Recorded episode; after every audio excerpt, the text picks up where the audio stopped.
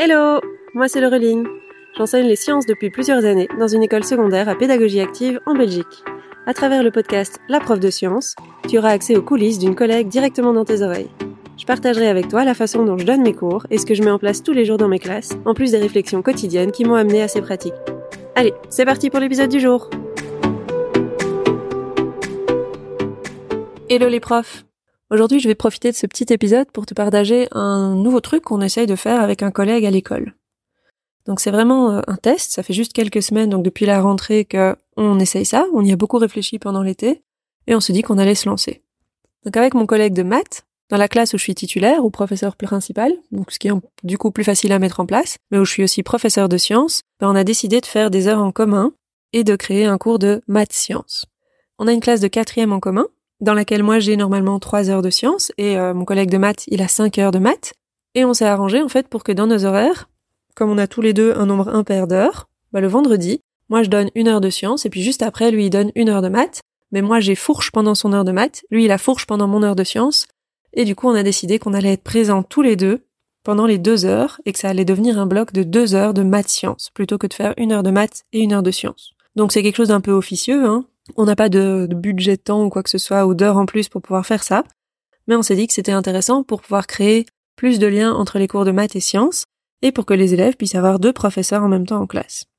Alors on a beaucoup réfléchi à qu'est-ce qu'on pouvait mettre dans ces heures pour que ce soit le plus pertinent pour les élèves, et on s'est dit que ce qui était en fait le plus compliqué en général en maths et en sciences, c'est en général faire des séances d'exercice. On a donc décidé que ces deux heures seraient toujours organisées de la même façon. On commence par une évaluation, c'est une évaluation commune maths et sciences, et puis, dès que les élèves ont fini leur évaluation, ils se mettent en travail en autonomie. Qu'est-ce que ça veut dire donc le travail en autonomie? Bah en fait, ça se traduit plus ou moins par ils font leur séance d'exercice. Et ils peuvent choisir de travailler sur des exercices de maths ou de sciences. Ça, c'est le canevas général pour tous nos vendredis.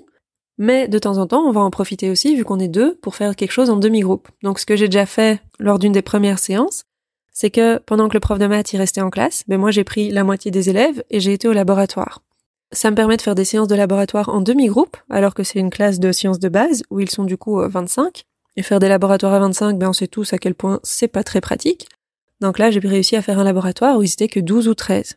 Pendant que j'étais au laboratoire avec la moitié de la classe, ben, le prof de maths, il est resté en classe avec l'autre moitié de la classe et il encadrait les exercices.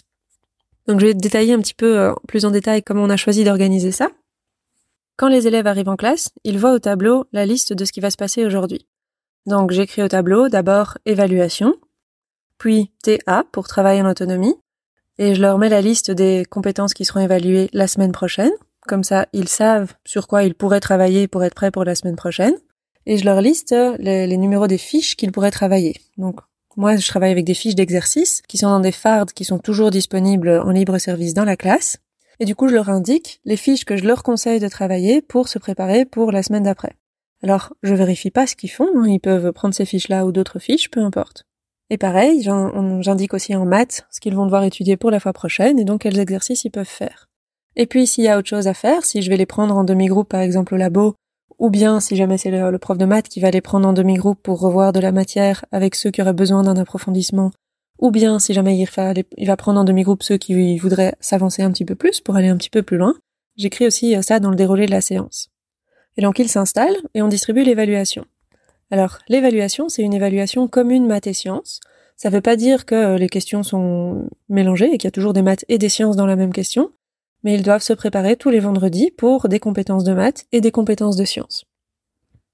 On a décidé de fonctionner comme ça pour pouvoir permettre aux élèves d'avoir plein de petites évaluations tout au long de l'année. Moi, si j'ai que trois heures de cours, euh, c'est un peu court en fait pour arriver à faire une évaluation chaque semaine. Ça me prend beaucoup de temps. Mais comme du coup on a mis en commun ces deux heures, bah, ça me permet de récupérer ce temps-là. Jusqu'à présent, comme ça fait que trois semaines qu'on est rentré, au moment où j'enregistre ce podcast, on a fait que trois vendredis, donc les évaluations sont vraiment toutes petites. Mais l'idée, c'est que comme on est deux enseignants en classe, dès qu'un élève a fini son évaluation, il la rend et on peut la corriger directement. On est encore en train de chercher notre système euh, pour que ça fonctionne bien en classe, mais euh, ce qui a bien fonctionné la dernière fois, c'est que par exemple moi je continue à être debout et je tourne dans la classe et je surveille les élèves pendant leur évaluation, pendant qu'ils terminent. Et pendant ce temps-là, le prof de maths, il reste assis au bureau et je lui apporte les évaluations petit à petit et il corrige les questions de mathématiques. Puis quand il a fini de corriger toutes les évaluations de mathématiques, bah, on échange. Moi, je prends sa place. Je corrige toutes les évaluations de sciences. Pendant ce temps-là, lui, il tourne dans la classe. Les élèves, à ce moment-là, ont terminé leur évaluation et ils sont en train de travailler en autonomie sur des exercices. Alors d'expérience, ben, euh, les élèves ont en général plus de questions de maths que de sciences. Et puis le prof de maths, c'est aussi un prof de physique, donc il peut répondre aux questions de physique. Et en chimie, il se débrouille bien aussi, donc il peut répondre à beaucoup de questions. Et donc pendant que moi je termine de corriger la partie science, c'est lui qui s'occupe de la classe. Et dès que j'ai fini, on a encodé tous les résultats des élèves, et on peut rendre directement les évaluations corrigées aux élèves. On espère que ça va pouvoir fonctionner comme ça pendant toute l'année, même quand les évaluations seront plus longues. Je pourrais vous faire un retour euh, dans quelques mois ou à la fin de l'année pour voir si on a réussi à faire ça. Donc pourquoi on fait ça? Bah de 1, on n'a plus jamais aucune correction à faire en dehors de ces heures de cours. Donc finalement, on donne une heure de notre temps en plus en classe, mais on n'a plus de correction à faire en dehors. Et deuxième chose, encore plus bénéfique pour les élèves, ils ont un feedback direct sur leur évaluation. Et comme ils sont en séance de travail en autonomie, ceux qui en ont besoin peuvent directement retravailler sur leur évaluation, corriger les fautes qu'ils auraient fait ou nous poser des questions. Et euh, la dernière fois aussi, euh, il y a une question de science où euh, à peu près personne avait bien répondu. Bah, J'en ai profité pour directement faire la correction au tableau avec tous les élèves. On s'est aussi dit qu'on allait probablement un jour essayer de voir si c'est pas le même prof qui peut corriger toute l'évaluation. S'il y a un correctif détaillé, il n'y a pas de raison qu'on n'y arrive pas je peux corriger les maths et les sciences, ou bien c'est le prof de maths qui va corriger les maths et les sciences. On va tester et on va voir ce qui fonctionne le mieux pour nous et pour les élèves. Pour ce qui est des exercices, pour que ça fonctionne bien et que ça soit bien dans le calme, nous on fonctionne avec euh, l'autorisation d'utiliser de la musique. Donc les élèves, ils peuvent utiliser leur téléphone pour écouter de la musique.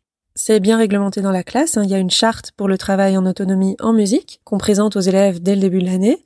Et c'est ça qui est pratique du fait que je sois titulaire de cette classe, c'est que c'est moi qui ai bien pu remettre ça en place au début de l'année mais même si euh, c'est dans une classe dans laquelle on n'est pas titulaire, on peut mettre ça en place aussi et ça peut fonctionner très bien. Donc ça favorise un climat qui est très calme. Pour l'instant, on n'a pas eu de problème de bruit ou quoi que ce soit. Et on peut facilement aller expliquer aux élèves qui ont des questions sans devoir euh, crier ou faire de la gestion classe constamment. Pour l'instant, la matière qu'on voit en maths et en sciences n'est pas très euh, liée, mais pendant l'année, on espère qu'il y a plusieurs moments où moi je devrais voir de la matière en sciences qui nécessite d'avoir compris certains points en mathématiques et donc à certains moments, bah, les exercices pourront être vraiment euh, mélangés pour le cours de maths et de sciences.